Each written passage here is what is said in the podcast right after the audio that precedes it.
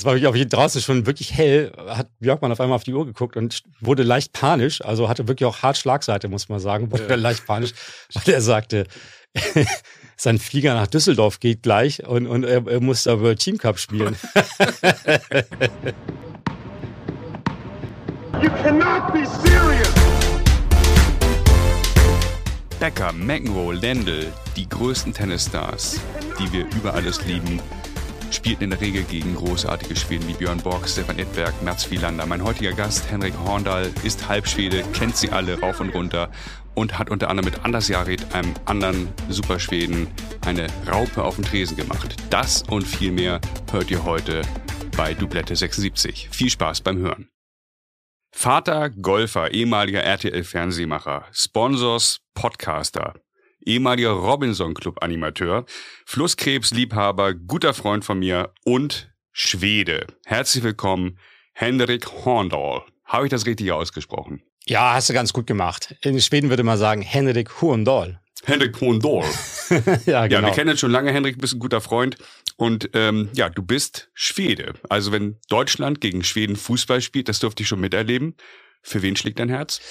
Ganz klar für Schweden. Ich muss sagen, ich bin eigentlich äh, Halbschwede. Meine Mutter ist Deutsche, mein Vater ist Schwede, aber weil mein Vater und mein Großvater dann die Schweden waren, bin ich da sportlich sehr, sehr früh äh, so erzogen worden, die Schweden gut zu finden. Und wir waren, das kann man sagen, fanatische Schweden sogar. Ähm, also ich habe auf dem Schoß gesessen, als Ingmar Stenmark den, den Backen runtergefahren ist. Das ist ein Skifahrer, muss man für die jungen genau, Leute sagen. Genau, oder als gewesen. Björn Borch äh, seine großen Spiele hatte. Also bei den ersten war ich noch ein bisschen klein, aber äh, ein paar habe ich da noch bewusst miterlebt. Insofern bin ich also enthusiastischer Schwede, wie du ja auch beim Fußball äh, Deutschland-Schweden bei der WM 18 gesehen hast.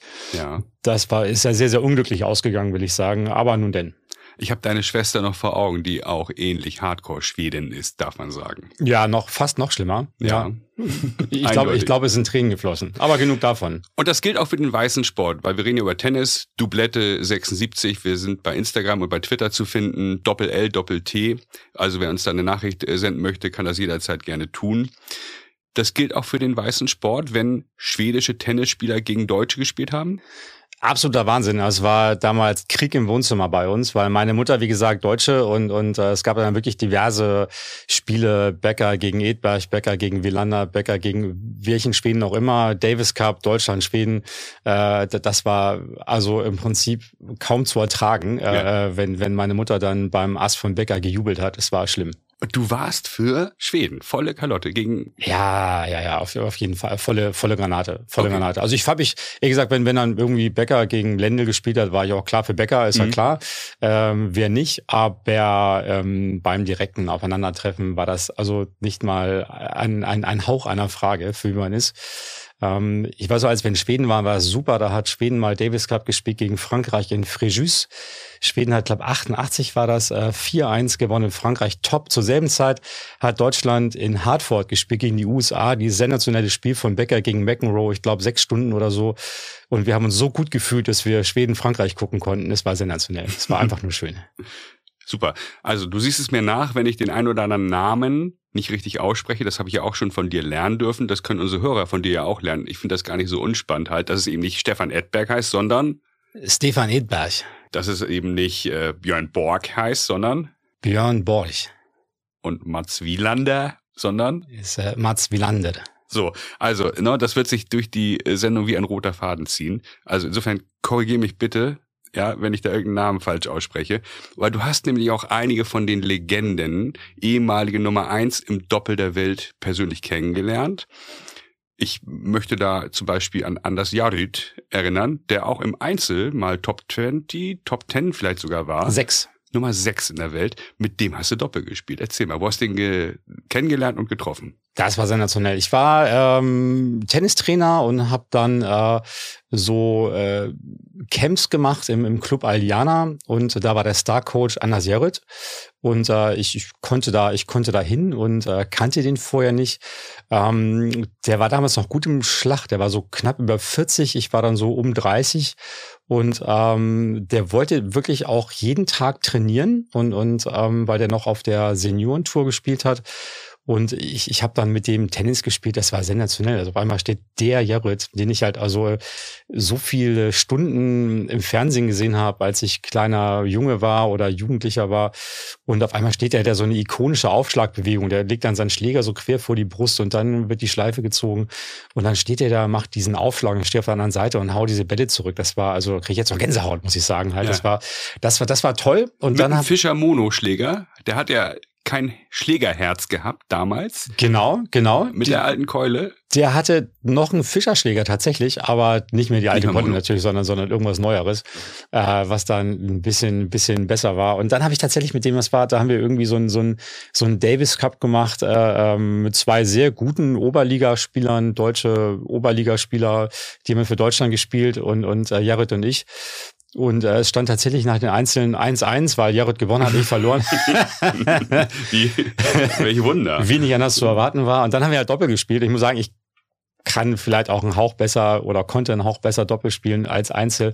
Aber es war völlig egal, weil dieser Jared hat also äh, nicht nur, dass er die Schläge gut kann, also diese, diese Oberligaspieler haben meine Aufschläge, Rückhand im Laufen, Vorhand, Vollcross durchgezogen und Jarut stand immer, immer, immer, immer da, wo die hingespielt haben. Völlig egal, welches Tempo.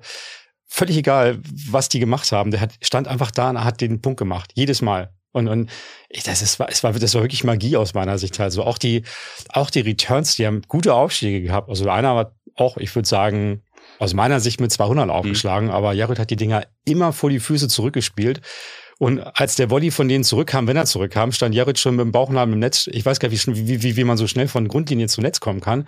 Und hat das Ding weggemacht. Also die hatten, wir haben zwei Sätze wirklich gespielt. Die hatten nicht den Pups einer Chance ja. und ich habe wirklich gar nichts gemacht, außer aufschlagen mit Return. ich stand nur daneben und hab und die haben auch versucht, mich anzuspielen. Das war unmöglich, weil Jared immer da stand. Er war da. Er war da, er war da. Er, er wusste ja. einfach, also er wusste, bevor die anderen wussten, was sie machen, wusste er, was er macht und ist es, äh, also Doppel ist ja auch so, wann laufe ich los, wann gehe ich in die Mitte, Timing-Fragen, äh, Antizipation und, und äh, sowas habe ich auf, so, also noch nie erlebt. Also ich habe auch mal mit ein paar ganz guten Doppelspielern gemacht, aber es war nicht mal im Ansatz das, was Jared gemacht hat. Das war ein großes Erlebnis. Du bist 1974 geboren und äh, wie alt war Jerita? Wie alt warst du da ungefähr, dass wir ungefähr das eingrenzen können? Also wir reden Mitte der 90er oder 2000? Wann war das? Als, Jahre, als, als, ja, als du mit Jared gespielt hast. Ach so, das war Anfang, nee, das war schon Ende 2000er. So Mitte, okay. Mitte, Mitte, Mitte 2000er. 2005, 2006 irgendwie. Okay. Sowas. Vier oder fünf, 2004 Weil der macht ja immer noch Punktspiele meines Wissens irgendwo ja. Hildesheim oder so. Ich ja. habe den auch noch mal beim Club an der Alster gesehen, wie er Punktspiel machte. Man denkt ja auch, wie kann das sein nach so einer Karriere, dass die da mit Bitte 50 noch Punktspiele spielen? Aber das ist im Bund, das, also ist ja bundesweit eben der Fall, dass viele Superstars heute noch Punktspiele machen. Ich kann echt nur jedem Hörer empfehlen, in Berlin gibt es eine Supermannschaft beim SCC Berlin oder auch in Hamburg äh, gibt es mehrere Mannschaften, wo äh, super, super ehemalige Profis immer noch großartiges Tennis spielen, zahlt man in der Regel keinen Eintritt und äh, kann die Recken von früher sich anschauen. Großartig. Also immer noch ein Erlebnis, die zu sehen. Ich glaube, Jared ist mittlerweile ja über 50, aber immer noch super fit und, und äh, sehr cooler, extrem netter Kerl und äh, spielt immer noch, zupft immer noch einen guten Ball. Das ist aber nicht der einzige, den du getroffen hast. Jonas Björkmann, den hast du auch mal getroffen. Was ist da passiert? Björkmann ja, man muss man sich fast noch entschuldigen. Also ich habe 2003 habe ich mal ein tolles Praktikum gemacht äh, bei der ATP Tour und durfte dann auch bei dem Turnier in Hamburg äh, mithelfen im, im Communication Staff, also in der Kommunikationsabteilung ähm, und war dann da im, im wichtigen Büro und, und durfte dann da äh, paar Sachen schreiben und, und, und, und irgendwie Spieler zu den Interviews äh, führen und die Interviews planen und so weiter.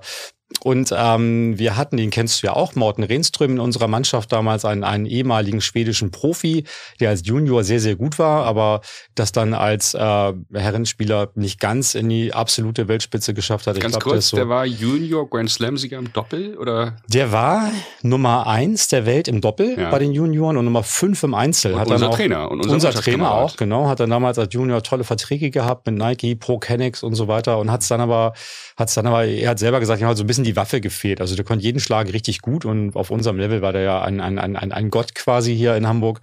Ähm, aber für die absolute Weltspitze muss, muss man mal auch sich überlegen, finde ich, das sind dann, das sind 100 auf der Welt. Ne? Also im Fußball hat man in der Bundesliga allein schon 1000 Spieler, die erste, zweite Bundesliga spielen und im Tennis aber 100 auf der Welt, die, die, die, die, die dann wirklich durchziehen. Insofern war das ein, eine Riesenrakete, aber hat es halt, halt nicht ganz in die Weltspitze geschafft und ähm, der war aus demselben Jahrgang wie Björkmann und äh, ich war mit dem dann im Spielerhotel im Interconti und da haben wir Björkmann einmal kurz getroffen, eine halbe Stunde auf dem Kaffee. Deshalb kannte ich den dann und da habe ich den dann irgendwie beim Turnier auch ein, zwei Mal gesehen. Und dann ist er, er hat mit Todd Woodbridge Doppel gespielt. Ich glaube, Halbfinale ist dann ausgeschieden. Und dann, dann war ich abends im, äh, in, in, einer, in einer Bar in Hamburg und da saß Björkmann mit einem anderen Schweden, den ich noch gar nicht kannte. Und dann haben wir uns gesehen, habe ich kurz zusammen dazugesetzt und, und dann, dann haben wir ein Bier getrunken und noch ein Bier. Und äh, wie das dann so ist, dann gab es noch ein Bier und irgendwie nach dem achten oder zehnten Bier gab es dann noch eine Runde Gin Tonic und irgendwann um halb fünf morgens oder so, es war wirklich auf jeden draußen schon wirklich hell, hat Björkmann auf einmal auf die Uhr geguckt und wurde leicht panisch, also hatte wirklich auch hart Schlagseite, muss man sagen, wurde ja. leicht panisch, weil er sagte, sein Flieger nach Düsseldorf geht gleich und, und er, er muss aber Team Cup spielen. und dann ist er irgendwie mit dem Taxi zurück ins Hotel gehechtet, weil da seine, seine Sachen waren und dann, dann, dann muss er, hat es irgendwie geschafft. Hat dann aber leider gegen David Nalbandi, der wirklich damals auch sehr, sehr gut war, 0-6-2-6 verloren. oh Wunder. Und insofern muss ich mich da im Nachhinein, glaube ich, noch entschuldigen. Wir hätten ihn einfach früher abliefern müssen. So sehr liebst du dein Land. ja, ich wusste das ja nicht. Auf einmal wurde er panisch und wollte los. Ich dachte, wir haben doch uns gerade warm gemacht. Und, und Legendär. Ja, er, muss halt, er muss halt wirklich furchtbaren Tag gehabt haben, der arme Kerl. Aber er ist ein netter, unglaublich netter, netter Typ auch, muss man Jonas sagen. Jonas Bergmann. Ja, das ja. ist ein schönes Stichwort, Henrik, weil ich habe hier die Liste der 48 Davis Cup Spieler aus Schweden. Schweden war eine unglaubliche Tennisnation. Das ist jetzt wieder auch die Nachricht an die 20, 30-jährigen Zuhörer. Es werden gleich viele, viele Namen gedroppt, die ähm, ja wirklich Legendenstatus haben in, in unserem Sport, im Tennissport.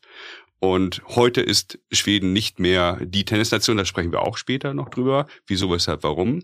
Hab da mir auch äh, einige Sachen im Vornherein äh, durchgelesen. Aber erstmal spielen wir ein ganz einfaches Spiel. Ich nenne dir so die prominentesten schwedischen Tennisspieler, die auf dieser Liste sind. Die tue ich auch in die Show Notes bei Instagram und ähm, äh, ja, da wo es überall Podcasts gibt und nenne dir eben die Namen und du musst äh, quasi dich immer für einen Namen entscheiden, ähm, wer quasi dein, äh, ja, dir, dir da am nächsten steht. Lennart Berglin oder Jonas Björkmann? Bergelin, auch eine schwedische Tennislegende, Trainer von Borch, muss man sagen. Äh, top, äh, toller Typ, leider schon gestorben, aber durch die eben besprochene Geschichte bin ich halt enger an Björkmann. Björkmann oder Björn Borg? Da gehen wir natürlich Björn Borch, weil er einfach der Urvater des schwedischen Tennis ist. Björn Borg oder Ken Carlson? Ken Carlson. Ken Carlson, sensationell großer. Der wurde groß ausgebuht am Hamburger Roten Baum weil er so Topspin Mondbälle gespielt hat. Da erinnere ich mich dran. Auch irgendwie in den 80ern. Das war ein Drama. Fast autistisch auch, muss man sagen. Ja, also der, der konnte, ich glaube, der hatte einen Volley auf dem Niveau vom 13-Jährigen. Mhm. es war so, wenn er beim Einspielen ein Match stand und Volleys geschlagen hatte, hätte man nicht geglaubt, dass der äh, irgendwie ein Spiel gewinnen kann. Aber der hat wirklich völlig autistisch an der Grundlinie gestanden und war eigentlich unschlagbar. Also ich glaube, nur Wieland konnte ihn schlagen in ein, zwei Jahren, als er gut war. Hat dann aber durch seine Spielweise, glaube ich, auch, ich glaube, der musste mit 22 aufhören, weil die Knie durch waren. Ah. Ich meine, er hat einen roten Baum, am roten Baum hier hat er gewonnen. gewonnen. Ja, no? gewonnen. Ja, ja. Welches hat, Jahr? Das muss 87 hm? oder 88 gewesen sein. Ich glaube 87. Kaufe ich, kaufe ich. Ich, ich weiß es nicht besser. So, Björn Borg oder Stefan Edberg? Björn Borch. Björn Borch oder Magnus Gustafsson? Borch. Gustafsson, eine unglaublich hässliche Technik, habe ich mit Lars Kreinhagen, der heute ja leider nicht mit dabei ist, äh, wie man feststellen kann. Schöne Grüße an der Stelle auch an dich von meinem Co-Host Lars Kreinhagen. Äh, wir haben festgestellt in unserer äh, Folge, die wir gemeinsam aufgenommen haben, Gustafsson eine der hässlichsten Spieltechniken. Würdest du das unterschreiben? Ja, die, die, die Vorhand war natürlich äh, in einer Form, bei der man sich fragt, wie man so einen Ball schlagen kann. und wie man ihn dann auch noch gut schlagen kann. Also das kann nur Gustafsson. Ähm, aber das, also im, im Tennis gab es viele Schweden, das sprechen vielleicht auch nachher, die, die irgendwie komische Techniken manchmal hatten, trotzdem aber ganz gut waren. Und, und ähm, da ist nicht so, also das sagt aber auch viel, wie Tennis da unterrichtet oder gelehrt wird und, und, und worauf es da ankommt.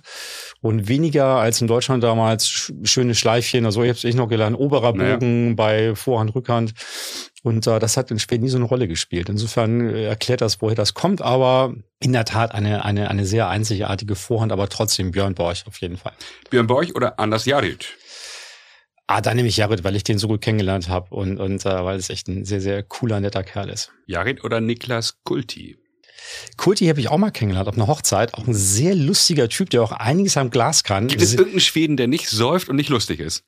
Ach, gibt's bestimmt irgendwo, aber ich habe noch keinen richtig kennengelernt. Okay. okay. Also Kulti auch ganz groß, muss man sagen. Auch auf der Hochzeit von Morten Renström eben den ganzen Tag mit dem verbracht und, und auch ein, eine, ein großer Erzähler äh, und, und, und lustiger Typ auf jeden Fall. Äh, ich nehme trotzdem Jared. Jared oder Magnus Larsson? Larsson auch ein ganz cooler Spieler, auch lustige Technik, finde ich. Ähm, aber Jared, ich nehme Jared. Jared oder Joachim Nieström? Nyström heißt er übrigens eigentlich. Äh, Danke. Genau. Und äh, ja, nehme ich trotzdem Jared aus, wie gesagt, aus persönlichen Gründen. Und Nyström hat meines Erachtens 85 gegen Becker gespielt bei seinem ersten Wimbledon-Sieg. Genau, fünf Sätze, knapp, knapp verloren. Äh, da hätte, hätte, also es war relativ eng, muss man sagen. Mhm. Da, da hätte Beckers erster Triumph auch, ich glaube, es war Achtelfinale, muss Achtelfinale gewesen sein, war enge, enge Kiste auf jeden Fall. So, wen hast du jetzt genommen? Jared. Jared. Jared oder Michael Pernfors? Äh, Jared. Jared oder Ulf Schmidt? der steht ja auch auf der Liste. Ulf Schmidt, der eine, kennt ihn nicht. Eine der großen Legenden. Äh, ja. Äh, nein, Jared auf jeden Fall. Okay, jetzt wird schwierig für mich wieder. Äh, Jared oder Robin Söderling, würde ich sagen. Söderling, ähm, ja, Söderling, äh, auch ein großartiger Spieler, der leider äh, hier pfeifersches Drüsenfieber bekommen mhm. hat und dann seine Karriere auch sehr, sehr früh beenden musste. Ich glaube, immer Nummer vier in der Welt, zweimal French Open Finale gespielt. Ich nehme jetzt einfach mal Söderling, um, um, mal, um mal zu wechseln. Da fand ich auch sehr, sehr geilen Spieler. Söderling oder Henrik Sundström? Henrik Sundström, auch ein, also er hat so Anfang der 80er, Mitte der 80er wirklich gut gespielt, ist in Schweden zur, so ein bisschen zur Legende geworden als Schweden 84 gegen die USA in äh, Göteborg, in Göteborg, den, den Davis Cup gewonnen hat. Äh, Jetzt greifst du dem Tennisquiz vor, das wäre eine der so, Fragen ah, gewesen. Sorry, Aber, sorry. Nee, überhaupt ja. nicht sorry, Hut ab. Ja, das, das war, das war wirklich stark. Äh, da hat, da haben, da hat Schweden gegen, gegen die absolut übermächtige USA gespielt mit McEnroe und Connors und Fleming und McEnroe im Doppel. Wow. Und äh, die haben extra, was damals noch technisch schwierig war, einen Sandplatz in Skandinavium verlegt, in, in Göteborg.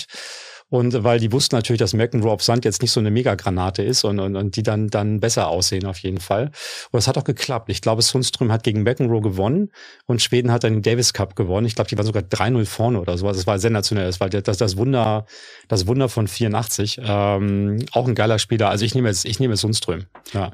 Du machst ja später noch dein schwedisches Tennisabitur. Also ich glaube, Oha. du bist schon jetzt auf einem guten Wege. Oha. Ich habe ein paar, paar richtig gute Fragen vorbereitet. Ach, da kannst du dich schon drauf freuen. Also Henrik Sundström oder Jonas, ich glaube Jonas B. Svensson wurde er genannt. Genau, Jonas B. Svensson, auch Top-Ten-Spieler, hieß übrigens gar nicht hier ist nur Jonas B. Svensson oder Jonas B. Svensson, wie man richtig sagen würde, mhm. ähm, weil es noch einen anderen Jonas Svensson gab. Und äh, deshalb hat die ATP oder Ach, die, die hat gesagt, den, der müssen wir den B nennen, quasi, Ach, weil da war der, ja, genau, der hieß also nicht Bertil oder Bertram oder so.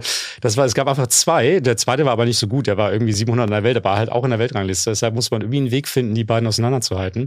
Und deshalb war das äh, immer Jonas B. Svensson, aber Ach, das B steht nicht für Namen oder für irgendwas, sondern einfach nur was er der B-Typ war. Stark. Henrik Sundström oder Michael Tillström? Ich habe tatsächlich mal Tillströms Frau kennengelernt, aber das nur am Rande. Deshalb bleibe ich, bleib ich bei Sundström. Henrik Sundström oder Mats Wilander? Also das ist einfach, da nehme ich Mats Wilander. Das war mein absolutes super Idol damals und, und mein, bis heute eigentlich so mein, mein Tennisheld. Da kommt nichts rüber. Da nehme ich Wilander. Wilander oder die Ümer-Brüder. Die tue ich jetzt mal zusammen in eine Kiste, weil das sind die beiden einzigen Spieler. Der eine ist jetzt Nummer 95 in der Welt, der andere 125 in der Welt. Ich habe mir gestern die ganze ATP-Weltrangliste nochmal angeschaut und der nächste Schwede, Henrik, ich glaube bei 4 oder 500. Ich habe ja, den Namen wieder vergessen. Kommt gar nichts. Nur mal so, um den Status Quo festzuhalten. Ja, also wir haben hier jetzt gerade eben so knapp 20 Namen gedroppt, die fast alle in den Top 10 waren, teilweise Nummer 1 in der Welt. Wahnsinn, ja. Und äh, Wielander ist es jetzt, ja, von all den Namen, die wir eben aufgezählt haben. Warum Wielander? Warum nicht Borg? Warum nicht Edberg? Warum, ja, die anderen nicht?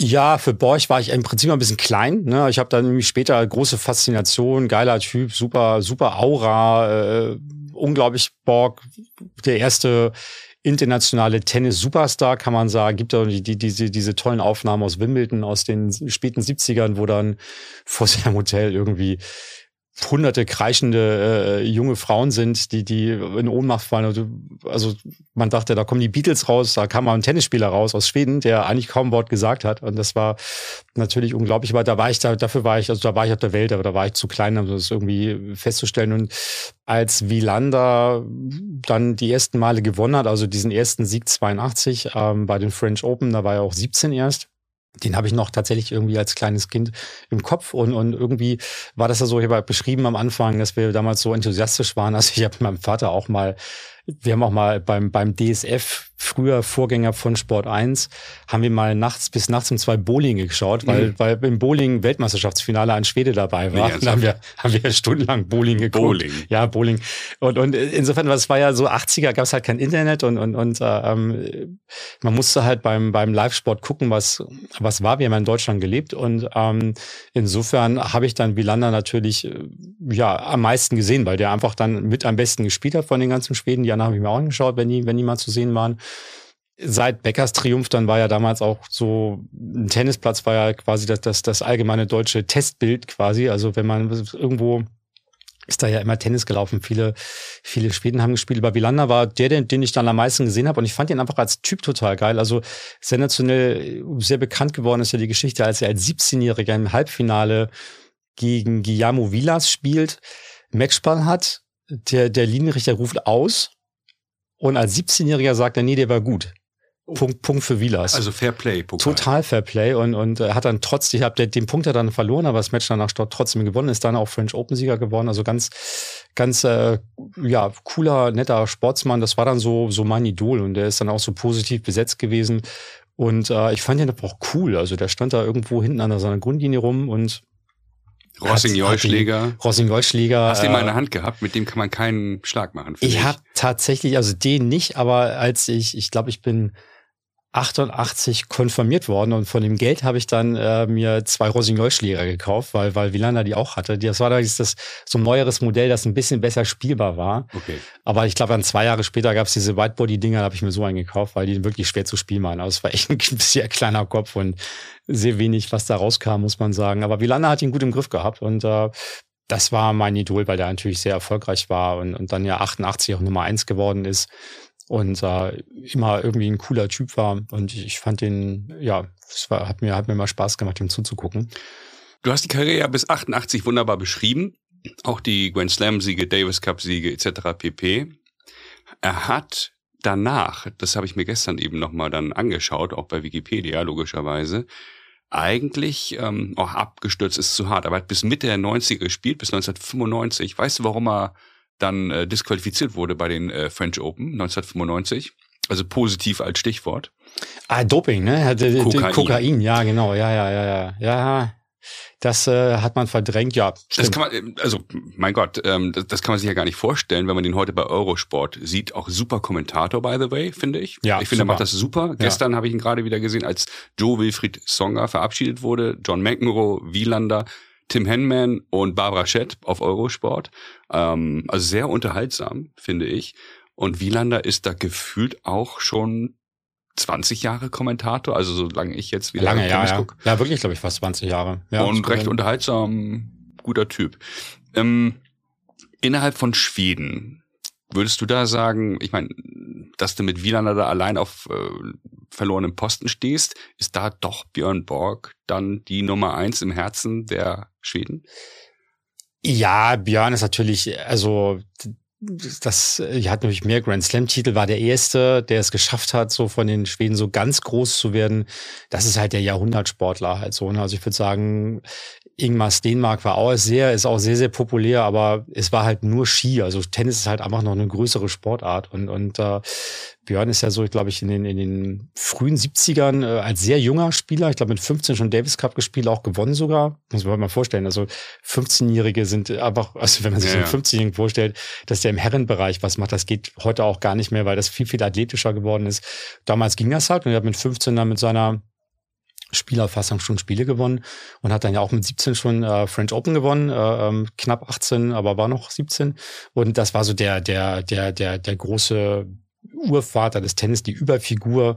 Ähm, der, und der erste, der auch gezeigt hat, den, den, den Schweden, dass man auch als, äh, als Schwede aus einem sehr kleinen Land am Rande von der Welt, quasi von Europa auf jeden Fall, dann auch zu Weltruhm gelangen kann. Und das, das, also gibt ja so, so eine Handvoll Schweden, die das auch geschafft haben im Sport Dänemark oder, oder ähm, der Regisseur Ingmar Bergmann oder, oder ähm, Astrid Lindgren äh, mit den Kinderbüchern und sowas. Also das sind so, das sind so Wegbereiter für viele Schweden und die, die, die genießen halt unglaublichen Stellenwert. Insofern ist Borg einfach in Schweden auf jeden Fall viel, viel größer. Äh, und dann kommt im Tennis auf jeden Fall Wilander. Gibt es jemanden, der unbeliebt war. Also ich möchte mal ein Stichwort geben. Ich habe mal von irgendjemandem gehört, ich bin mir nicht sicher, ob ich das von dir gehört habe, aber Stefan Edberg, Stefan Edberg, der soll geizig sein, der hat einen Igel in der Tasche. Also ich erinnere mich immer an Bilder, Australian Open, 500 schwedische Fans, die richtig da Alarm gemacht haben. Viele, viele, viele erfolgreiche schwedische Tennisspieler dann dort vor Ort, die auch mal so gute Laune versprüht haben, richtig, äh, für einen Fernsehzuschauer. Und ja, gibt es da in dieser schwedischen Community, ich glaube, die haben immer zusammen gegessen auch und zusammen Zeit verbracht. Ähm, gibt es da einen, der ein bisschen negativ hervorsticht oder denke ich mir dass da jetzt was aus? Nö, Edberg ist aber nicht so beliebt gewesen. Also auch nicht unbeliebt, muss man sagen, einfach weil er irgendwie auch also wegen seiner Vorhand. Schlechten, die Vorhand mit dem Rückhandgriff, unglaublich, oder? Ja, ist ja. Nummer eins der Welt geworden mit so einer Vorhand. Unfassbar. Wahnsinn eigentlich, muss man sagen. Und ähm, der ist nicht unbeliebt, aber ich würde sagen, er hat, sagt ja auch nie schlechte Sachen oder sowas halt so, aber es ist nicht so, ihm fliegen die Herzen nicht so zu.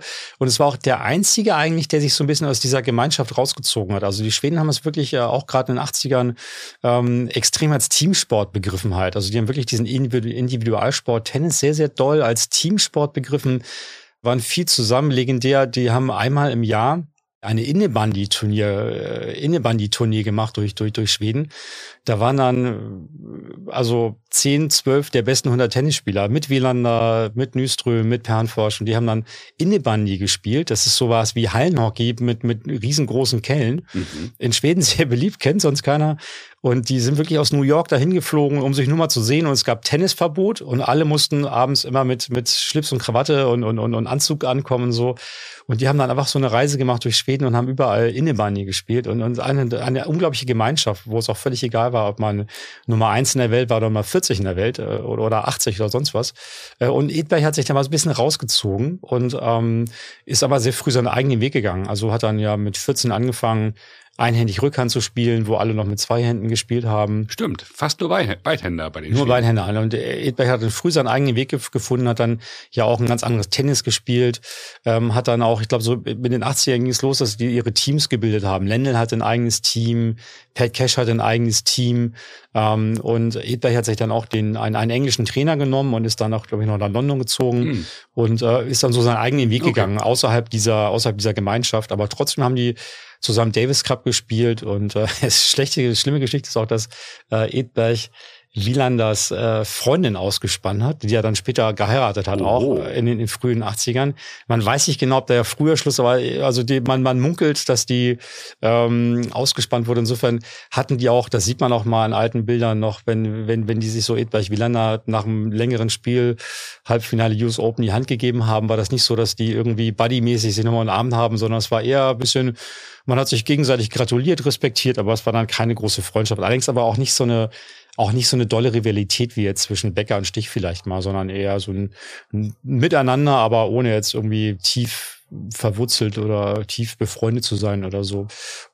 Ja, so ist es mit Edberg. Der ist, immer seinen eigenen Weg gegangen, war ja aber auch sehr erfolgreich, muss man sagen. Um das Thema ähm, Schweden und Sport noch mal ein bisschen zu komplettieren, man ist ja in anderen Sportarten auch unfassbar erfolgreich. Es gibt 80 Millionen Deutsche, es gibt knapp 10 Millionen Schweden. Wie, wie erklärst du dir das? Also im Eishockey und im, ja, im Ski, im Wintersport logischerweise ist man auch sehr erfolgreich. Tennis, Golf. Fußball ist man ja auch gut mit Slatan, Ibrahimovic. Also für die Verhältnisse, wenn man das in Relation setzt ähm, zur, zur Einwohnerzahl. Wie erklärst du dir das? Warum sind die Schweden so sportbegeistert? Also erstmal haben die eine große Breite, alle machen Sport. Es gibt, ich weiß nicht, ob es bestätigt ist, aber es soll so sein, dass die Schweden sich insgesamt äh, am meisten bewegen auf der Welt. Also die, die haben also jeder bewegt sich. Also nicht Sport zu machen gilt im Prinzip als äh, wirklich asozial, kann man sagen halt so, weil weil mal alle wissen, Sport ist gut, äh, ähm, stärkt die Gemeinschaft, stärkt die eigene Gesundheit und so weiter.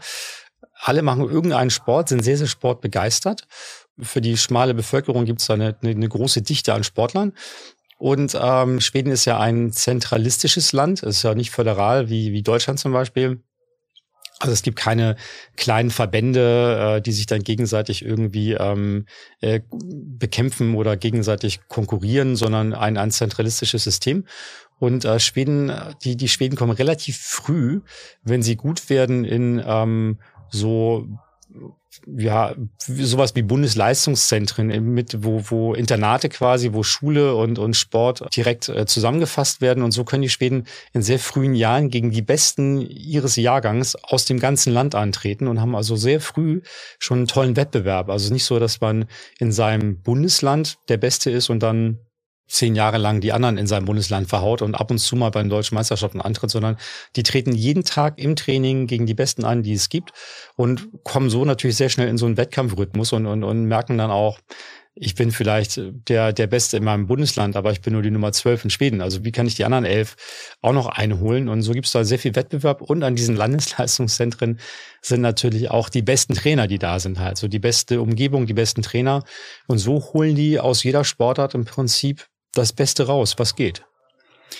Und im Tennis war man die Nummer eins in der Welt. Ich habe hier exemplarisch, das tue ich auch in die Shownotes auf Instagram und äh, Twitter, Dezember 86 die Weltrangliste der ATP mal ausgedruckt. Da haben wir auch mal einen Blick drauf geworfen. Sechs Schweden in den Top 20. Ja, unfassbar. Also viele Namen, die du eben aufgezählt hast, äh, sind da in den Top 20. An eins Lendl, dann Becker, Wielander, Yannick Noor, Edberg Lecon, Nieström Connors, Mechir Gomez, Gilbert, Pernfors Carlson, McEnroe, Tim Mayotte, Emilio Sanchez, Martin Reite, Kevin Curran, der im Finale gegen Becker 85 verloren hat, Anders Jarid und Thierry Toulon. Also viele Namen kennt man. Sechs Schweden in den Top 20 und heute eben einer in den Top 100. Warum? Also damals war das äh, so zu erklären, dass es aber nach Borch einen, einen großen Boom gab. Alle wollten Tennis spielen. Äh, Tennis war ja lange auch so, so eine Art, auch in Schweden damals, so, so ein Sport für also ein Upper-Class-Sport. Ein Upper-Class war im Prinzip eher sehr unschwedisch, weil die ja, ich glaube, also von zehn Wahlen haben neunmal die irgendwelche, die, die hat die, die quasi die schwedische SPD gewonnen, die Sozialdemokraten und und äh, ist aber Upper Class nicht so geil irgendwie. Und Borg hat das so ein bisschen demokratisiert. Das war dann irgendwie so ein, so ein gesamtschwedischer Sport. In den 80ern hatte Schweden dann die größte Tennisplatzdichte äh, bezogen auf die Bevölkerung auf der Welt. Die haben äh, Tennisplätze gebaut, wie die Wahnsinnigen. Alle wollten Tennis spielen. Asche? Grandplätze? Alles. Die haben aus einem Tennisplatz gemacht. Es gibt Bilder, wie Edberg äh, trainiert und hinter ihm sind Handballtore, weil die einfach aus der aus der, aus der, aus der, aus der Sporthalle einen Tennisplatz gemacht haben. Die haben irgendwie einen Boden verlegt, der auch für Tennis geht. Und du siehst aber auf dem Boden noch, also da hat Edberg trainiert äh, und wirklich hinten sind Handballtore und der, der spielt da Bälle. So, ja. Also die haben aus einem Tennisplatz gemacht, die haben Asphalt in den Wald gelegt, haben da Netz aufgehängt und es war irre. Es war, es gab überall Tennisplätze. In jedem Kaff gab es mehrere Tennisplätze. Und äh, so hat sich das dann auch mit diesem Sport, mit diesem Mannschaftsgedanken, mit diesem Fördersystem erklärt, dass die dann extrem gut geworden sind. Und dann hat es im Prinzip so mit jeder Generation abgenommen. Ne? Nach, nach Borch äh, gab es dann Vilana, Edberg, Nyström, Jared und so weiter. Dann gab es auch noch eine super Generation mit, mit Johansson, Enquist, Magnus Nurmann, auch mal Nummer zwei in der Welt gewesen. Und dann haben wir ein bisschen Pech gehabt, muss man sagen. Dann, dann gab es die, die Söderling und ähm, Pimpim Johansson, Joachim Johansson, die meisten vergessen, aber auch ein Top-Ten-Spieler, hat mal 50 Asse bei den Australian Open in einem Spiel gemacht. Also ein Top-Aufschläger, der hat sich mal sehr früh verletzt, hat dann auch mit 20 aufgehört. Dann hat Söderling mit, glaube ich, auch Mitte der 20, mit in seinen 20ern, äh, die diese auch aufhören müssen. Und ähm, dann gab's halt nichts mehr, muss man sagen halt so. Und dann sind halt dann auch andere Sportarten. Durch Slatan ist natürlich Fußball jetzt extrem populär geworden. Golf durch Henrik Stensson und, und, und äh, andere Spieler ist Golf extrem populär, hat auch nochmal einen Schub gekriegt. Ähm, insofern ist Tennis nicht mehr das große Ding. Und da fehlen dann einfach die Spieler. Also dann, dann, ich glaube, die, die, die, die Fördersysteme gehen immer noch, aber es fehlen einfach die in der Breite die, die Menschen, aus denen man was machen kann, ähm, weil die einfach was anderes machen mittlerweile. Mhm. Eishockey ist ein großes Ding in Schweden halt. Mhm. Irgendwie die, die, ich glaube, es gibt 80, 90 Schweden, die in der NHL spielen, gerade in der, in der nordamerikanischen Hockeyliga. Also das ist auch gerade für die, die irgendwie ein bisschen im Norden wohnen, ist Eishockey ein Riesending und, und insofern hat Tennis einfach ein bisschen die, die Bedeutung verloren. Es ist nicht mehr die Nummer eins Sportart. Vielleicht fehlt so ein, so ein neuer Borch oder neuer Wielander, dass, dass wieder mehr Schweden und Schwedinnen dann anfangen, Tennis zu spielen. Ich kann da einen Artikel aus dem Tennismagazin empfehlen aus dem Jahr 2007 von Tim Böseler, der in Hamburg hier auch mhm. Punktspiele macht äh, bei Union. Und ja, der Artikel ist 15 Jahre alt, aber wahrscheinlich ist er heute noch aktuell. Habe ich mir gestern mal durchgelesen im Internet. Und äh, da schrieb er eben auch, dass ähm, die Eintrittsbarriere aber sehr, sehr gering ist. Heißt, das Demokratische, was du eben beschrieben hast, ähm, man kann quasi auf jedem Tennisplatz bei jedem Verein spielen. Die haben nicht dieses Vereinsleben wie wir in Deutschland. In nee, Schweden. das stimmt. Das stimmt. Also es ist auch mal ein bisschen schade. Also ich habe auch mal dann, dann nach der Schulzeit noch mal in Schweden gelebt und auch Tennis gespielt. Und äh, das ist nicht so, dass man da, also wenn wir gespielt haben, haben wir zwei Stunden Training, drei Stunden Clubhaus und, und, und das ist ja auch das, was cool ist, so, ne, was man sich danach hinsetzt schöne Bulette futtert und nochmal drei Bier trinkt oder so. Und äh, das, das gibt's in Schweden, also in Schweden gibt's auch so Mini-Clubhäuser, aber das sind eigentlich nur so Bretterbuden oft, wo man irgendwie den Platzbelegungsplan aufhängt. Und da gibt's dann keine, keine Gastro, das ist da nicht so verankert, muss man mhm. sagen. Halt. Da gibt's aber nur die Sport. Das war schon immer so auch. Das, das war schon immer so. von Borg und Wielander und so. Das war schon immer so. Ja, also ich kann es ja auch gar nicht erklären, warum es so, so ist in Schweden so ein bisschen so, dass es gibt relativ viel Fast Food, also sehr amerikanisch dann und, und dann gibt's aber auch dann super Restaurants, wo man ganz tolles Essen kriegt, aber so diese, diese, diese Kneipenmentalität, die wir hier haben, oder auch dieses Clubleben, das ist dann nicht so ausgebreitet. Im Golf ein bisschen mehr, weil man, ja, da hat man, also da gibt's dann so Gastro oder Cafés oder so, aber beim Tennis war das nie der Fall. Nun wollen wir mal über deine Tenniskarriere sprechen. Wir durften ja zusammen in einer Mannschaft spielen. Jetzt kommen wir zu den Schmerzhaften. Und du hast ja auch den Fragebogen netterweise ausgefüllt. Auch den werde ich hochladen oh. ähm, auf Instagram und Twitter bei Doublette 76. Jetzt, jetzt geht das Niveau, jetzt sinkt das Niveau gerade.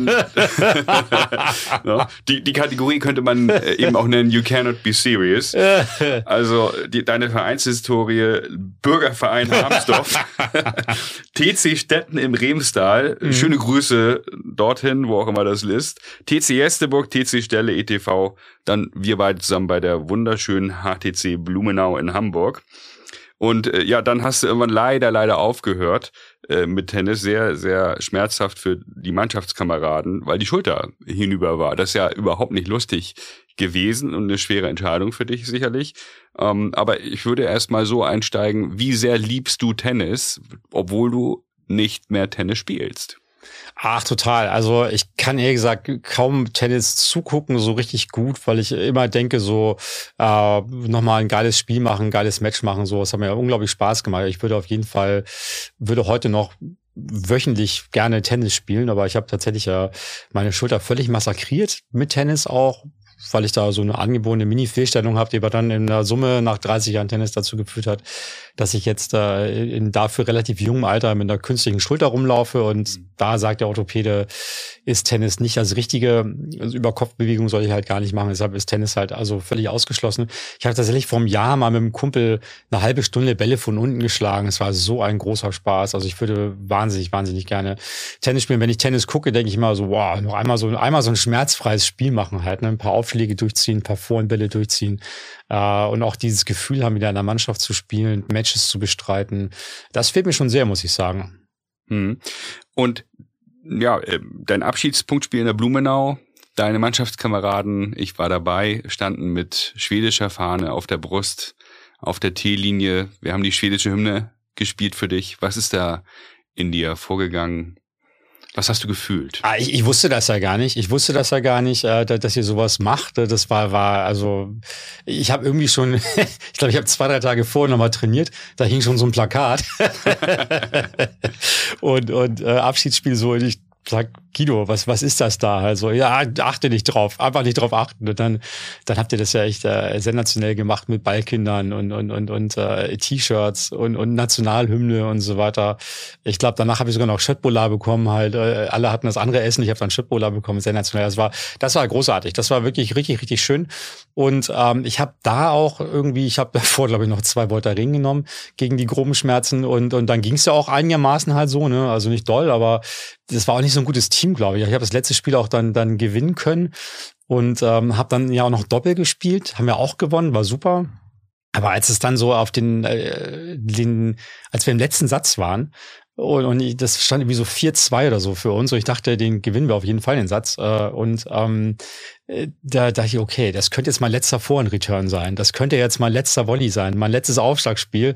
Das war echt komisch, muss man sagen halt, ne? Weil das wirklich auch, ich war, also ich habe ja auch, das war wirklich mein Leben lange Zeit Tennis halt. Ne? Als, als junger, als Jugendlicher habe ich jeden Tag gespielt und äh, habe dann sieben, acht, neun Jahre Training gegeben, äh, habe mein ganzes Studium durch Training finanziert, war zwei, drei Jahre im Ausland als Trainer und und und das war so mein, ja, das war das, womit ich dann auch mein Geld verdient habe eine Zeit lang ähm, und ähm, da denkst du, das habe ich so lange gemacht. Ich weiß gar nicht, wie viel, wie viel Punktspiele macht man? Hunderte höchstwahrscheinlich. Oder es geht nicht, wir sind nur fünf oder zehn im Jahr, aber also und, und dann so jetzt den letzten Schuss, jetzt den nochmal. Aber es war äh, trotzdem, ähm, ja, war richtig geil. Also toller Abschied, muss man sagen. Halt so habe ich noch sehr, sehr gut im Kopf und, und da war auch eine, eine schöne Überraschung, dass ihr sowas vorbereitet hattet. Das äh, habe ich noch sehr, sehr gute Erinnerungen auf jeden Fall. Die Terrasse war ausverkauft äh, ja. mit, mit, mit elf Zuschauern, inklusive Nubbe, dem Clubwirt. Ja, neun mehr als sonst. Und Willi aus der Küche und Anne, die haben auch mal zugeguckt. Also temporär waren da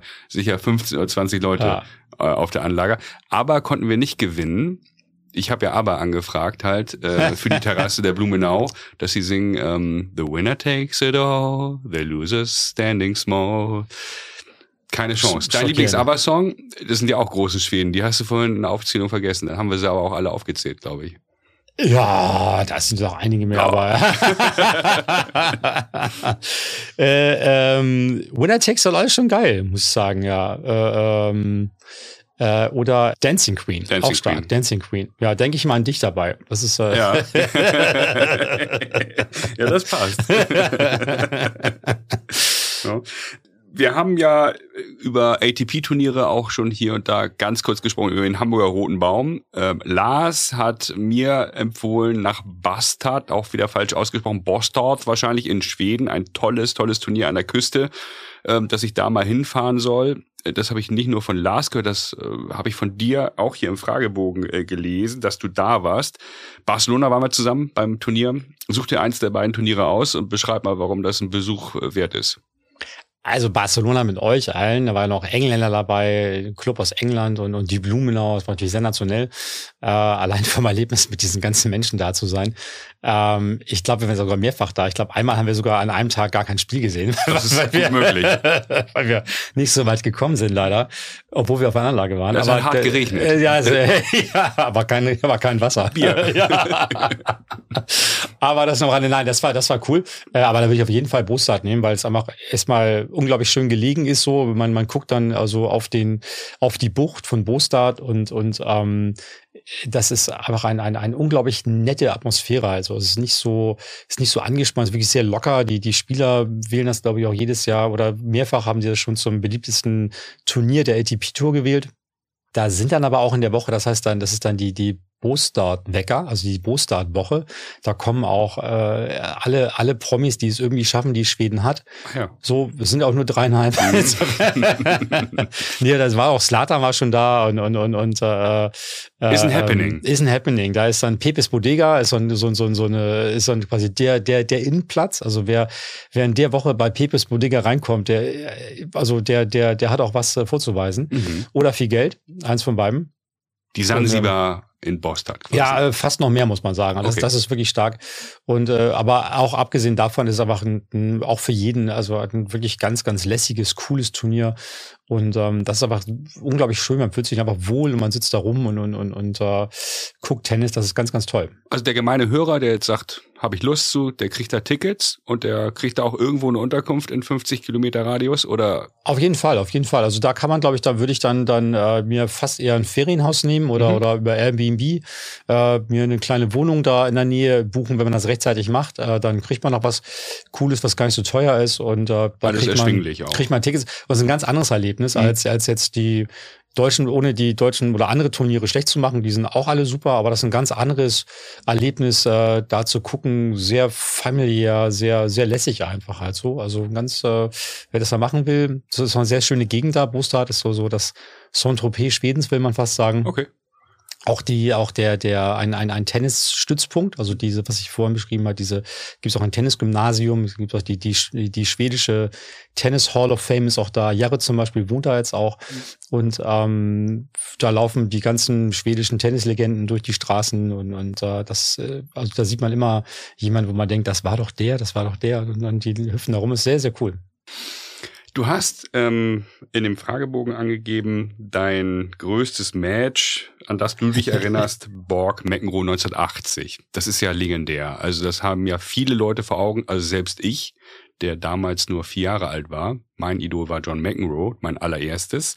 Ähm, ja, was kannst du über das Match sagen? Warum hast du das Match hier in dem Fragebogen angegeben? Das war Borgs letztes richtig großes Spiel. Sein größtes Spiel auf jeden Fall. In dieser, in dieser einzigartigen, super guten Karriere, elf Grand Slam-Titel. Äh, wer noch mehr, damals war Australian Open, hat er nie gespielt, weil das noch nicht die Bedeutung hatte, aber sonst wären es vielleicht auch ein paar mehr Grand Slams geworden. Ähm, aber das war sein größtes Spiel und McEnroe war, ist ein bisschen jünger als Borch und, und ist damals so gerade gut geworden und, und war so der, der, äh, der, der, der junge Newcomer und, und ähm, Borg hatte auch auf jeden Fall ein bisschen, ich glaube, schon recht großen Respekt vor ihm. Das, das kulminierte quasi in diesem, diesem tollen Finale 1980. Und ähm, es war, glaube ich, sehr, sehr enges Spiel. Und der, der vierte Satz war halt dann legendär, der in den Tiebreak gegangen ist. Ich bin nicht ganz, ich glaube, es war 19, 17, 21, irgendwas mit 19 auf jeden Fall. Und es ging hin und her. Borch hatte vier, fünf Matchbälle. McEnroe hatte diverse Satzbälle, auch bei eigenem Aufschlag. Borch hatte auch mal einen Matchball, einen bei eigenem Aufschlag. Und es war, man hatte das Gefühl, dass das geht ewig so weiter. Es, es kann eigentlich nicht gewonnen werden. Und ähm, dann ging es ja den fünften Satz aber. McEnroe hat diesen Satz gewonnen. Und Borch sagte später, dass ihn das, der war ja, ist ja als Eisborg bekannt geworden, der nie seine Gefühle preisgibt, der immer gleich aussieht. Aber also Eis auf mental. Ja, bezogen. genau, aber, aber in ihm hat's gebrodelt. Also als Junior war der, war der ein totaler Heißsporn, der auch diverse Keulen kaputt gemacht hat. Und er hat sich das einfach mal so als, als Schutzschicht zugelegt, dieses Image, diesen, diesen Eisborg, aber in ihm hat's gebrodelt vielleicht sogar mehr als bei anderen, die das dann so rausgelassen haben. Und er hat später mal gesagt, dass ihn das eine unmenschliche Konzentration gekostet hat nach diesen vergebenen Matchbällen. Er hat ja davor ja auch schon viermal hintereinander gewonnen mit Milton, also war seit Jahren ungeschlagen. Und äh, eine, eine unbändige Konzentration gekostet hat, das Spiel zu gewinnen oder auch nicht total durchzudrehen, weil es ja, jeder, der mal Tennis gespielt hat, weiß es ja, wenn man, wenn man kurz davor ist zu gewinnen, äh, super wichtiges Spiel, das wichtigste vielleicht aller Zeiten, hat fünf Matchbälle, verdattelt die alle, ja, schwierig, da dann wieder sofort äh, anzufangen und hat aber geschafft, hat dann den fünften Satz 6-4 gewonnen, ein, ein legendäres Spiel auf jeden Fall. Mhm. Du hast hier noch angegeben, ein Spiel, an das ich mich zugegebenermaßen weniger erinnere. Pat Cash 1988 gegen dein Hero Wieland. Ja, bei den war, Australian Open in Melbourne. Das war meine, meine erste durchgemachte Nacht, da war ich 14. Oder? Ja, muss ja. ich 14 gewesen sein, das kommt hin. Ähm, und äh, nee, es war vor meinem Geburtstag, war jetzt 13. Und ähm, das war so, dass das äh, irgendwie nachts anfing. Jetzt mittlerweile ist ja so, dass die abends spielen und man dann morgens, wenn man aufsteht, kann man das Finale gucken. Damals haben die mittags gespielt, das war dann bei uns also nachts. Also ich habe dann angefangen, um ein Uhr nachts mhm. zu gucken. Und es wurde diverse Male durch Regen unterbrochen. Die hatten dann, das war das erste Mal, dass die in diesem neuen Stadion gespielt hatten. Vorher war das ja auf Gras in, in Couillon. Und es war das erste Mal auf diesem, in dieser neuen Anlage mit, mit schließbarem Dach. Nennen wir ihn Flinders Park. Ja, genau. Melbourne. Ich war sogar mal da. Das war geil. Wow. Äh, später war erst mal. Und, das hast du aber nicht aufgeschrieben. Habe ich gar nicht aufgeschrieben. Ich war mal da, ja. Klar. 2012 war ich wow. da. Das war richtig geil und es muss, die mussten mal das Dach auf und zu machen, da musste der Platz getrocknet werden und dann ging es weiter. Und in den Pausen lief immer das Frauenfinale, mhm. Steffi Graf gegen Chris Evert. Unglaublich langweilig. Wahnsinnig langweilig. Das war ja auch der Tag davor. Man musste ja Steffi Graf hoch gewonnen hat. Ja. Und es lief dann, also dieses Chris Evert, dieses, also es war ja, es war eine Tortur. Und ich weiß, ich war saumüde, aber ich wollte unbedingt sehen, wie, wie, wie das Spiel ausgeht. Mhm. Cash 87 davor Wimbledon gewonnen, Richtig. also war aktueller äh, amtierender Wimbledon-Sieger in Australien durch Hero. Geiles Spiel auch, muss man sagen. Fünf Sätze. Hat sich aber gezogen bis morgens um neun oder zehn.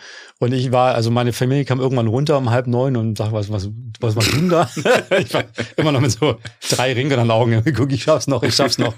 Und deshalb habe ich das Spiel so gut in Erinnerung, weil das, wie gesagt, meine erste äh, durch, durchgemachte Nacht war, ja, mit äh, diversen Cola und, und, und was da sonst so dabei war. Das war ganz cool. Und Kokain wie Mats Wielander 1995 auch. Da hast du das Kokain für dich entdeckt, um wach zu bleiben. Ja, Cola, Coca-Cola. oh, Coca-Cola. Coca-Cola. Okay. Okay. Ja, das, äh, wie gesagt, da war ich zu jung. Wir werden hier im Podcast auch über Regeländerungen sprechen halt. Ähm, Regeln wurden ja regelmäßig geändert im Tennissport. Es ist ja nicht so, äh, dass die Regeln so sind wie vor 50 Jahren. Also es gibt jetzt eine Shot Clock etc. pp. Es gibt verschiedene Dinge, die hier und da verändert wurden. Der Belag in Wimbledon als weiteres Stichwort ist, glaube ich, langsamer als vor 30, 40 Jahren, der Rasen. Du würdest hast du geschrieben, Coaching erlauben. Und ähm, ja, steht in großer Diskussion. Die viele, viele Coaches machen es heimlich oder auch, wie ich finde, sieht man es am Fernseher, wie die das machen. Warum würdest du Coaching erlauben im Tennis?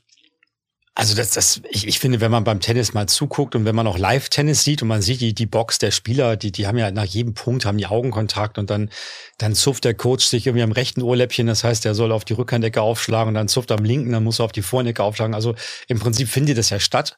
Und, und manchmal gibt's da sogar noch immer noch eine Ermahnung, wenn dann der Schiedsrichter meint, das war jetzt aber zu viel unglaublich willkürlich aus meiner Sicht, verstehe ich überhaupt nicht. Also wenn, wenn, wenn das dann, wenn, wenn sowieso jeder seinen Trainer an der Box hat, soll es auch erlaubt werden. Machen wir es mal konkret. Soll der mit auf der Bank sitzen, auf der Spielerbank? Oder würdest du in Anführungsstrichen nur die Warnings abschaffen und sagen, ja, lass die doch da Zeichensprache machen. Ich würde die Warning, wir haben die Shot Clock, hm. ne, die müssen ja so oder so jetzt nach wie viel, 25 Sekunden ja, ja. oder so, dann, dann wieder da, da ja. parat stehen. Dann sollen die von mir aus, soll er sagen, jetzt mach dies, mach das. Also ich finde das, kann ja jeder machen, steht mhm. ja jedem frei. Ist ja nicht unfair. Ne? Ist Aber ja nicht auf der Bank sitzen. Auf der Bank sitzen stelle ich mir schwierig vor. Gibt's beim, Davis beim, beim Davis Cup gibt's das oder bei anderen Teamwettbewerben finde ich auch okay. Frage ist dann, muss er wirklich jedes Mal mit auf die Bank? I don't know. Würde, würde vielleicht auch nicht jeder Spieler gerne wollen. Keine Ahnung, weiß ich nicht genau, ob der Trainer dann jedes Mal auf der Bank dabei sein soll. Aber ich würde sagen, dass das vielleicht auch nach jedem Satz oder sowas halt, ne, gibt es da sowieso eine kleine Unterbrechung, soll er mal kurz mit dem Trainer sprechen oder so wenn es jeder machen kann, ist es ja auch keine Bevorteilung von irgendjemandem. Und äh, das, das finde ich, also das, das findet, wie gesagt, sowieso statt und, und da dann auch irgendwie willkürlich irgendwelche Warnings auszusprechen, finde ich, finde ich ober dann. Generell die anderen Regeländerungen finde ich gut. Ich glaube, dass äh, die, man, man merkt ja in anderen Sportarten, dass die Aufmerksamkeitsspanne der Menschen abnimmt generell. In, in jedem Bereich merkt man das. Ne? Wir sind aber viel zu abgelenkt mhm. mittlerweile. Mhm.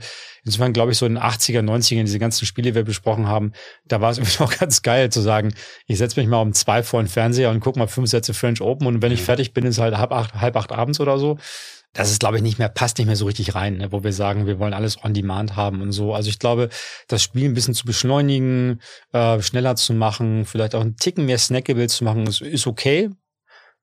Hilft, glaube ich, also ist nichts für die Traditionalisten werden sagen, wir wollen es so haben, wie es ist, aber ich glaube, es ist nicht so schlecht, das ein bisschen zu beschleunigen, um es dann auch weiter spektakulär zu halten und weiter auch für eine breite Öffentlichkeit zugänglich zu machen, die Jüngeren auch nicht zu verlieren. Ähm, das finde ich insgesamt gut und wie gesagt, das Coaching, glaube ich, würde ich einfach zulassen. Mhm.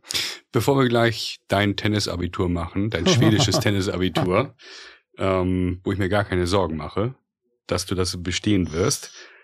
Ähm, was hältst du von No Ad? Dann in dem Kontext, wenn du sagst schneller machen, im Doppel spielen sie bereits No mhm. Ad, nur mal so zur Erinnerung. Mhm. Doppel finde ich kommt viel zu kurz in der Berichterstattung. Total kurzweilig, total cool.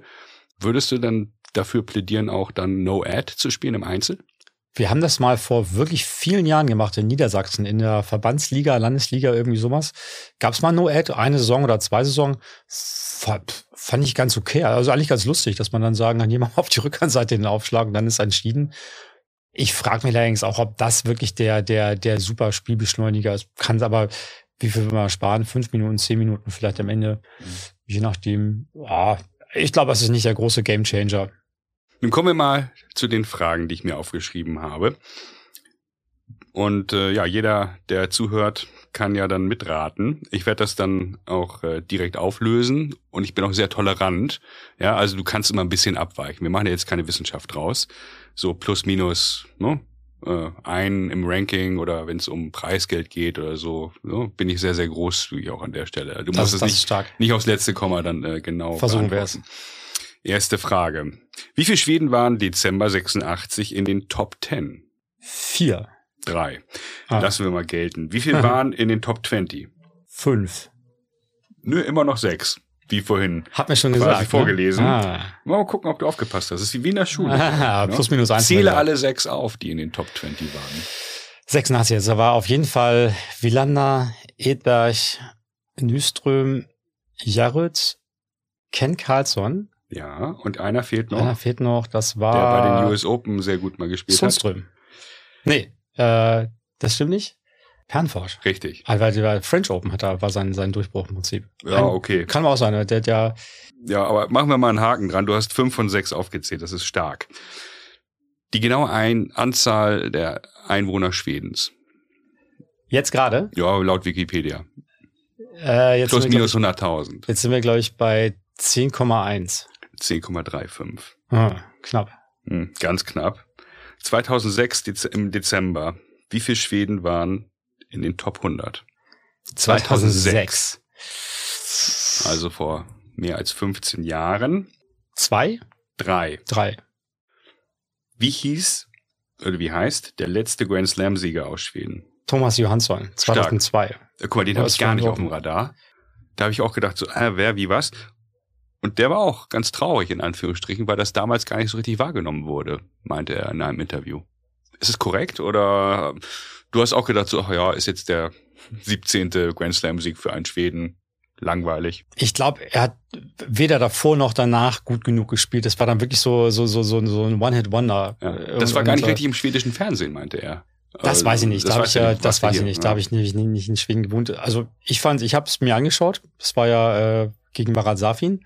Vier Sätze und ähm, Safin wie indisponiert. Das war, sah nicht gut aus an dem Tag. Mhm. Äh, ähm, und ähm, Johansson gut gespielt.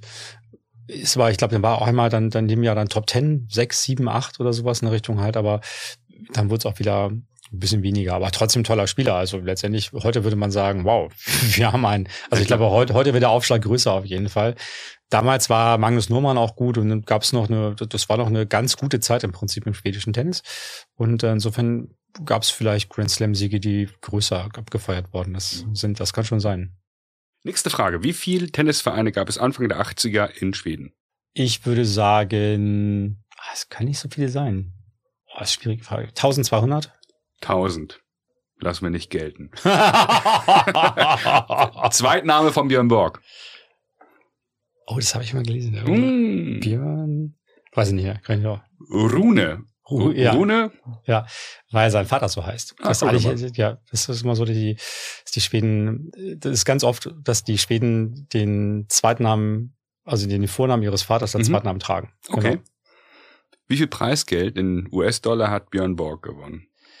Das, da, da würde man heute sagen, ich habe es nicht genau im Kopf, aber da würde man heute sagen, wahnsinnig wenig, ähm, weil die Preisgelder damals noch nicht so tierisch hoch waren. Ich würde jetzt mal, also ich will mal grob tippen, kann nicht viel sein. Ich würde sagen, dreieinhalb Millionen Dollar. Stark, lasse ich gelten. 3,65 Millionen Dollar. Ja, ich meine, das ist natürlich viel Geld, gar keine Frage, aber die reisen ja das ganze Jahr durch die Gegend. Die haben sicherlich Nebeneinkünfte gehabt, oder? Also ich muss sagen, dreieinhalb Millionen äh, war natürlich zu der Zeit jetzt mehr als heute dreieinhalb Millionen ja, wert sind, äh, andere, andere Kaufkraft. Ähm, in, die haben, also Borg hat aber sehr, sehr viel Geld verdient mit Schaukämpfen. Mhm. Äh, Gab es große Serien in, in teilweise Südafrika, das weiß ich, weil das mal sehr umstritten war. Das war ja noch zu Apartheid-Zeiten. Mhm. Ähm, äh, hat er trotzdem gespielt mit der alten Geschichte, Politiker, äh, Sportler sind keine Politiker. Und äh, in anderen Teilen der Welt haben die dann sehr, sehr viel Geld mit, mit, mit Schaukämpfen gemacht und mit anderen Serien, ähm, die an der ITF, damals war es ja noch die ITF, die das veranstaltet hat, nicht die ATP-Tour. Und, und äh, da gab es dann auch eine Serie in den USA, so ein Mannschaftswettbewerb, wo die dann auch recht viel Geld verdient haben. Und Borch war der einer der ersten, der, der sehr, sehr erfolgreich von IMG vermarktet wurde. Und da hat er dann über die Schiene auch sehr viel Geld verdient. Aber Preisgeld, würde ich sagen, war da fast eher eine, eine untergeordnete Einnahmequelle. Mhm. Und Anzahl der Grand Slam-Titel hattest du schon erwähnt von Björn Borg? Elf. Sechs French Open, fünf Wimbledon. Er war ja gar nicht so lange Profi. Wann hat er aufgehört? Das war 1900 82, 81 seine letzte Saison, hat er auch nochmal ganz gut gespielt, Wimbledon Finale, French Open gewonnen, also würde man sagen, nicht so schlecht. Ähm, war, glaube ich, noch Nummer zwei in der Welt.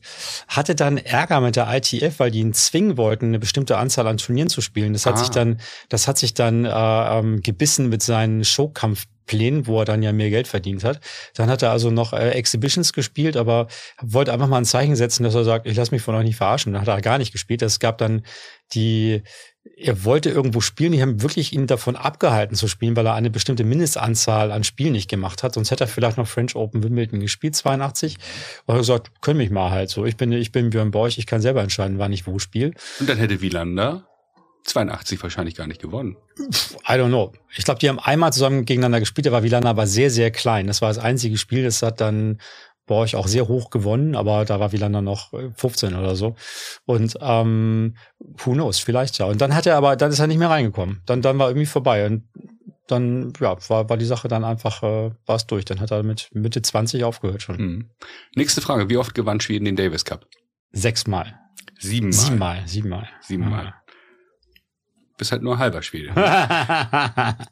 Und wann das erste Mal, wann das letzte Mal? Ich muss jetzt nicht alle Jahre aufzählen. Das erste Mal war das erste Mal war, glaube ich, 75. Stark. Mit Birja Andersson als zweiten Spieler. Ähm, und das wäre die nächste Frage. Und Björn, also, ja, ja, Alter, stark. Ja, ja. Und, und Björn Borch. Äh, und äh, das letzte Mal, würde ich sagen, war, die haben 94 gewonnen mit Edberg, Larsson und so weiter. Danach noch zweimal? Dann mal 98 das mhm. letzte Mal. Korrekt. Ja.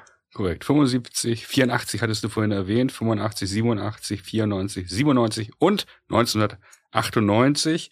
Gegen wen haben die denn im Finale da äh, gewonnen? Dann kann ich ja so umfragen. Mit Birger Andersson neben Borg, das zweite Einzel 1975. Oh, das, das ist hart, ey. Das weiß ich nicht mehr. Das gegen muss Spanien. Ich, muss ich raten, ja, Spanien. Gegen ja, Spanien. Ja. Und 1984 im Finale gegen USA. die USA. Wer spielte da für schwedische Team Einzel und Doppel?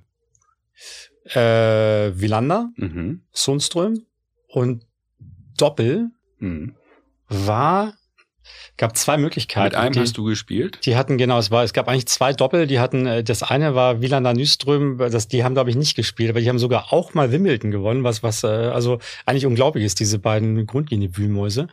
Äh, und dann waren aber äh, Edberg Jarrett war das eigentlich das, das Doppel. Ich glaube, die haben auch gewonnen Punkte. gegen McEnroe Fleming. 100 Punkte.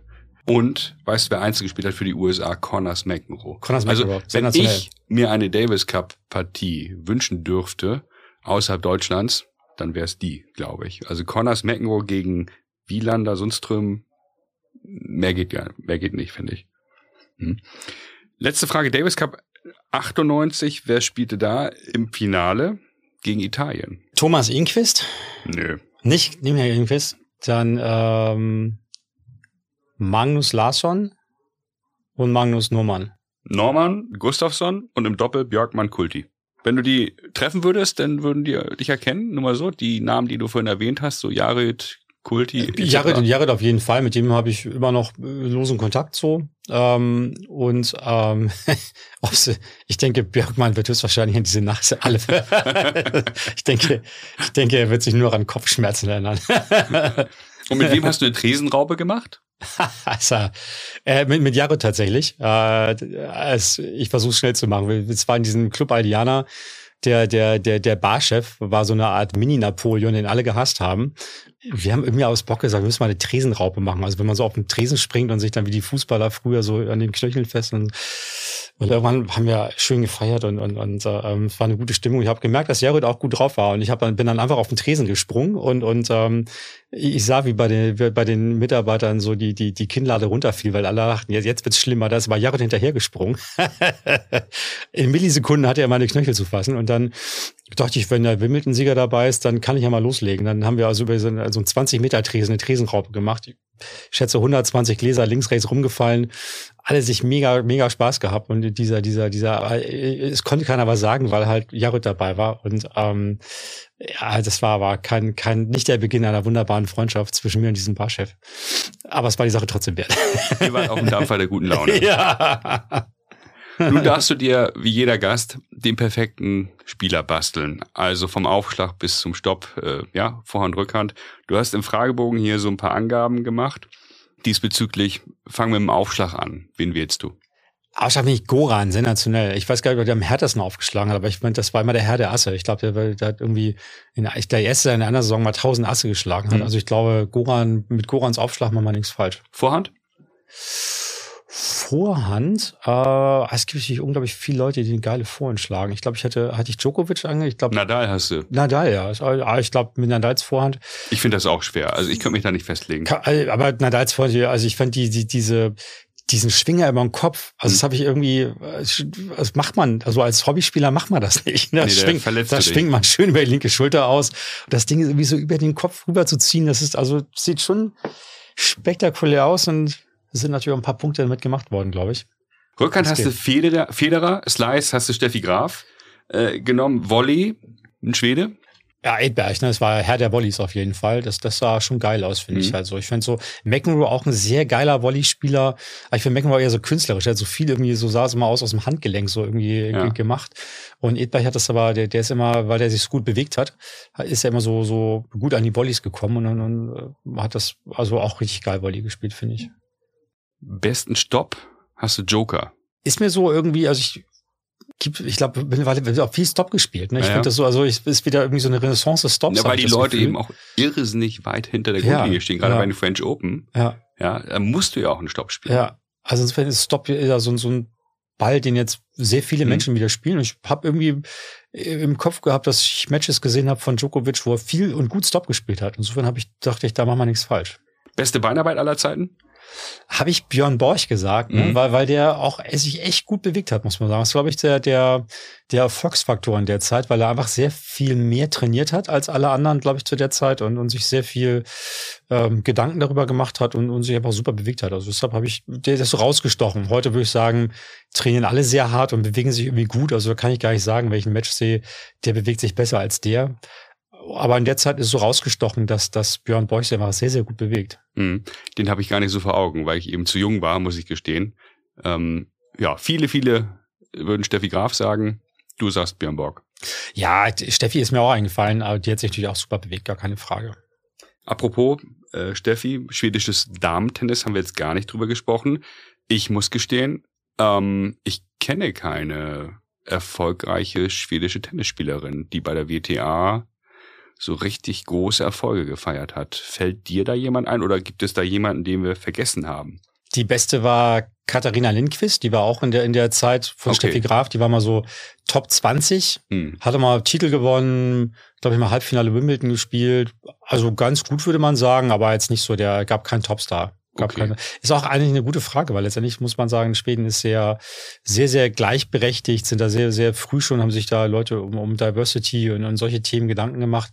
Und ich würde sagen, die sind da eigentlich ein Stück weiter. Insofern eigentlich gar nicht zu erklären so richtig, warum der Damen-Tennissport nicht so groß geworden ist wie der Herren-Tennissport. Jetzt gibt's Rebecca Patterson, das ist eigentlich so die, die ist ein bisschen besser als die Herren jetzt. Okay. Die, die war auch mal Top 50, hat auch mal ein, zwei Titel gewonnen. Also würde man auf Herrenseite sagen, so eine hätten wir gerne. Aber ähm, auch kein Topstar auf jeden Fall. Gibt's eine Sportart Nummer eins bei den Damen dann? In Schweden hm. äh, Golf auch, muss man okay. sagen. Also es gibt unglaublich viele sehr gute Golferinnen. Auch, auch viele, die jetzt, äh, oder einige, die schon Majors gewonnen haben, viele, die auf den verschiedenen Touren spielen. Aber ich würde sagen, Golf ist schon jetzt äh, auch bei den Damen Nummer eins Sportart, Fußball auch ganz groß. Mhm. Also die, die Fußball, Damen-Nationalmannschaft in Schweden ist auch äh, viele Finals gespielt, ähm, haben die Olympia Gold gewonnen, genau. Insofern äh, ist Fußball auch sehr groß. Frauenfußball.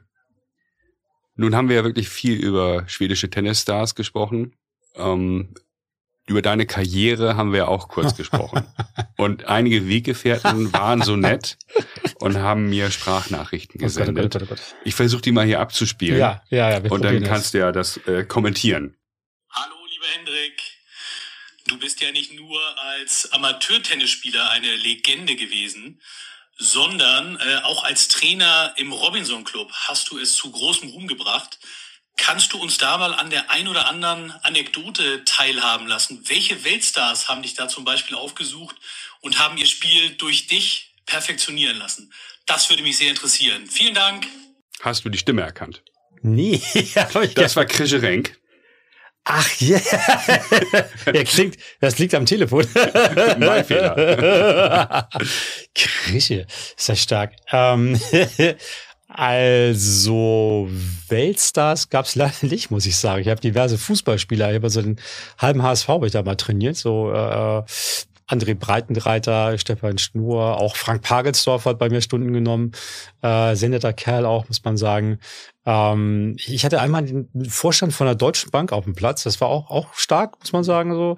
Und ähm, das sind so die, die mir jetzt spontan einfallen von den Prominenteren. Ich habe mit Anni Köpke habe ich mal, habe ich mal gespielt, auch sensationell. Keine gute Technik, aber aber unglaubliche Reflexe am Netz. Also als Torwart klar. Ne? Und hier mit Georg Koch äh, auch mal, glaube ich, weiter auch Trainer, hier Torwart von Fortuna Düsseldorf damals in der Bundesliga war, glaube ich, auch mal ein zwei Welt, äh, ein zwei ähm, Länderspiele gemacht, auch super Reflexe, auch schlecht, schlechte Technik.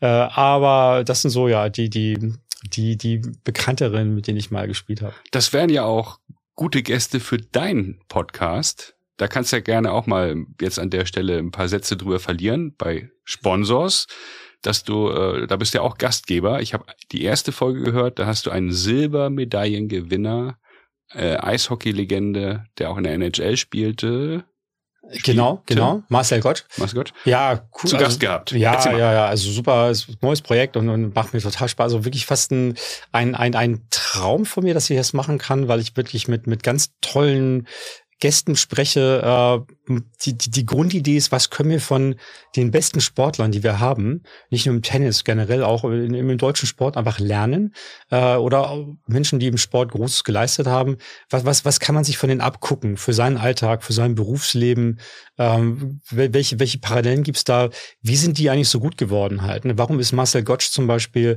zu einem Spieler geworden, der zwölf Jahre in der NHL war, ähm, einer der fünf besten deutschen Eishockeyspieler aller Zeiten war. Jetzt habe ich die neue Folge mit äh, Stefan Kretschmer gemacht. Äh, unglaublich geiler Typ, muss man sagen, halt in seinen eigenen, völlig seinen komplett eigenen Weg gegangen. Die kann man ähm, jetzt hören wie heißt der Podcast? Kann man jetzt hören, der heißt Sports Careers and Pioneers, mhm. der Spobis Podcast. Sehr zu empfehlen, äh, wenn ihr mit Doublette 76 durch seid, dann äh, und euch fragt, was ihr dann hören wollt, dann gerne Sports Careers and Pioneers anmachen, den Spobis Podcast. Mhm. Da lernt ihr auf jeden Fall auch sehr, sehr coole deutsche Sportler kennen. Auch das packen wir natürlich in die Show Notes. Yes. Ich habe eine nächste Sprachnachricht für dich. Hallo Honeymoon. Ich freue mich sehr auf Donnerstag. Dann sehen wir uns endlich mal wieder. Aber vorher hast du ja noch den Podcast mit Henrik am Mittwoch.